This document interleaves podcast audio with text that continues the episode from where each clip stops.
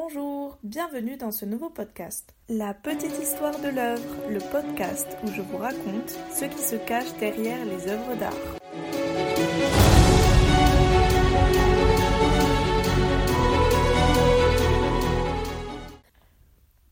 Aujourd'hui, nous allons parler de l'histoire qui se cache derrière l'œuvre Trafalgar Square. Il s'agit d'une huile sur toile réalisée par Piet Mondrian en 1939. Je vous rappelle que vous pouvez désormais consulter cette œuvre ainsi que toutes celles des autres épisodes sur le compte Instagram de la petite histoire de l'œuvre. Alors, si cette œuvre abstraite s'appelle Trafalgar Square, c'est parce que cette célèbre place londonienne a été un lieu très important dans la vie de l'artiste. Et vous allez comprendre pourquoi. Cette histoire commence en septembre 1938 lorsque Piet Mondrian quitte Paris pour Londres afin de fuir la montée du nazisme et la menace de l'invasion allemande. Nous sommes aux portes de la Seconde Guerre mondiale et la montée au pouvoir d'Hitler rend une nouvelle guerre inéluctable.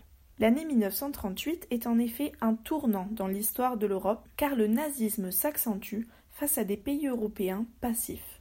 En quelques mois, l'Autriche est annexée par le Troisième Reich, les chefs d'état-major allemands sont évincés et c'est aussi cette année qu'a lieu la Nuit de Cristal, où la haine antisémite s'est déchaînée dans tout le pays. Cependant, personne ne tient tête à Hitler.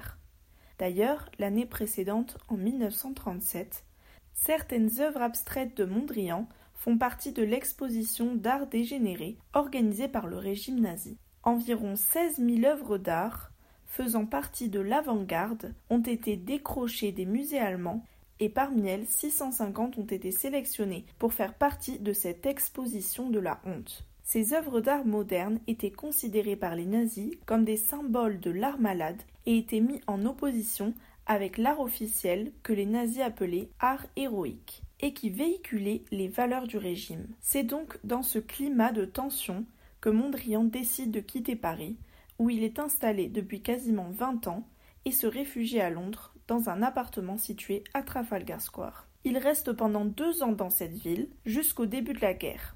D'ailleurs, si vous voulez savoir d'où provient le nom de cette célèbre place, vous n'avez qu'à écouter le podcast précédent sur la bataille de Trafalgar. Mondrian reste donc deux ans à Londres, jusqu'au début de la guerre. Mais en 1940, après les bombardements de Londres, il embarque pour les États-Unis et s'installe définitivement à New York.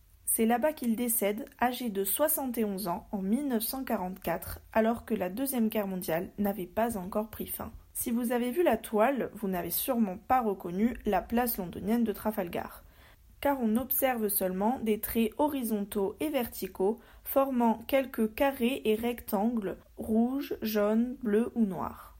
C'est un parfait exemple d'art abstrait qui a pour but de se détacher complètement de l'art figuratif c'est-à-dire que l'artiste cherche à montrer une nouvelle réalité et une nouvelle beauté qui n'a aucun lien avec le monde visible et qui en devient universelle. Mondrian faisait même un parallèle entre son art abstrait et sa spiritualité. Inspiré par la pensée théosophiste, il soutenait que lorsqu'on ne représente pas les choses, il reste de la place pour le divin. Il a fondé le mouvement du néoplasticisme qui teste les limites de l'art abstrait en utilisant des couleurs primaires et des formes basiques. Mais cela n'a pas toujours été le cas pour cet artiste qui a débuté dans l'art figuratif depuis son pays natal, les Pays-Bas. Puis, il a découvert le cubisme avec des artistes tels que Georges Braque ou Pablo Picasso. Il est donc passé par une phase de transition avec des œuvres cubistes, pour se tourner ensuite vers l'art abstrait pendant sa période à Paris qui l'a rendu le plus célèbre. Trafalgar Square est la première œuvre d'une série constituée des lieux qui ont servi de refuge à Mondrian lorsqu'il fuyait la guerre. Il reprend les motifs de sa composition de rouge, jaune, bleu et noir qui date de 1921. C'est devenu son œuvre la plus emblématique. Les motifs de cette œuvre ont ensuite été dérivés dans de nombreux produits jusqu'à nos jours.